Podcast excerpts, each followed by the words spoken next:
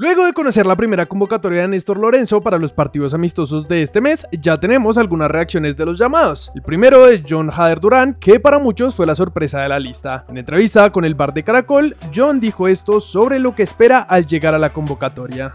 Es uno de los días más importantes de mi carrera. Trabajé mucho para esto y que se me dé una cortada es una bendición muy grande. Esto es algo muy lindo y emotivo para mí y mi familia. Falcao es uno de los máximos referentes en esa posición y trataremos de aprender todo lo bueno, dentro y fuera del campo de ese gran profesional.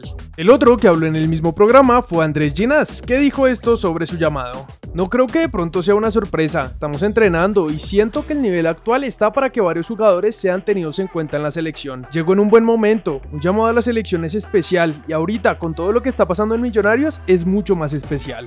Pasamos rápidamente por Inglaterra, pues José Enrique, exjugador del Liverpool, habló del nivel de Lucho Díaz esta temporada en charla con Lord Payne. Los problemas del Liverpool no se deben solo a laterales. Cuando miras a todo el equipo, solo Alison Becker, Luis Díaz y Harvey Elliott están jugando bien. Todos los demás tienen un desempeño deficiente.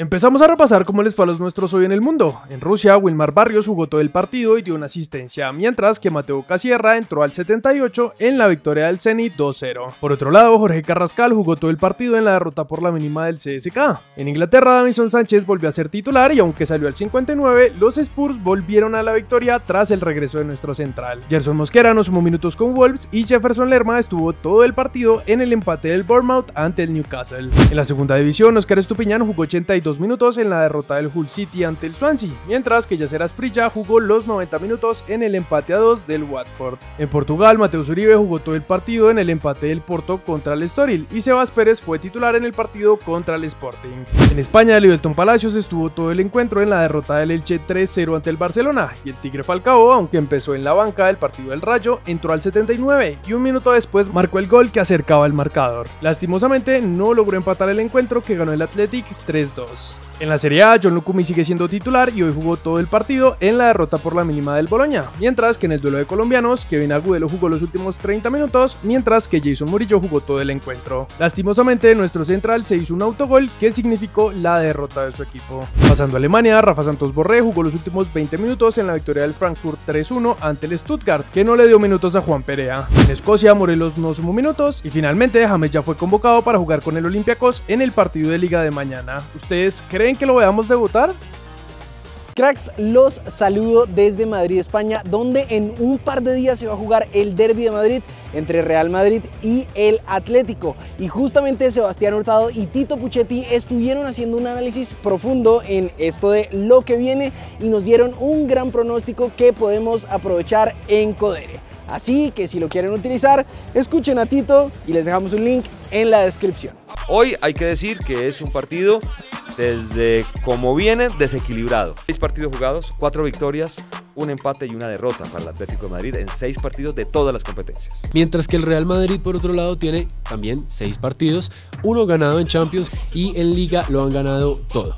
Ayer empezó la fecha 12 de nuestra liga con la victoria de la Equidad ante Alianza Petrolera, que nos dejó un inusual gol en el que el arquero de la Equidad quedó colgado tras el rebote de un balón que parecía no tener riesgo. Afortunadamente pudieron voltear el marcador con dos asistencias de Salazar incluidas. En el otro partido, Santa Fe, que había empezado ganándole al Bucaramanga, perdió los tres puntos en los últimos 10 minutos. Al 87 expulsaron a Edwin Herrera y al 92 y 94 Dairo Moreno marcó su doblete y ganó el partido para los Leopardos. Tras el encuentro, Alfredo Arias técnico del León, dijo esto en rueda de prensa. Nos complicamos solos, ni siquiera fue por una jugada del Bucaramanga. La explicación es que no alcanzó todo lo bueno que hicimos para llevarnos los puntos. Va a ser difícil levantarnos en estos primeros días, pero nos vamos a levantar.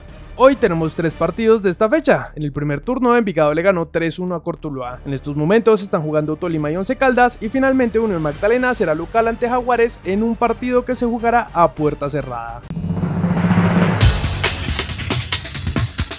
Brian el Coco Perea marcó gol en la victoria 2-0 del Botep de Bulgaria. Con este gol, Perea suma 6 goles en 7 juegos esta temporada.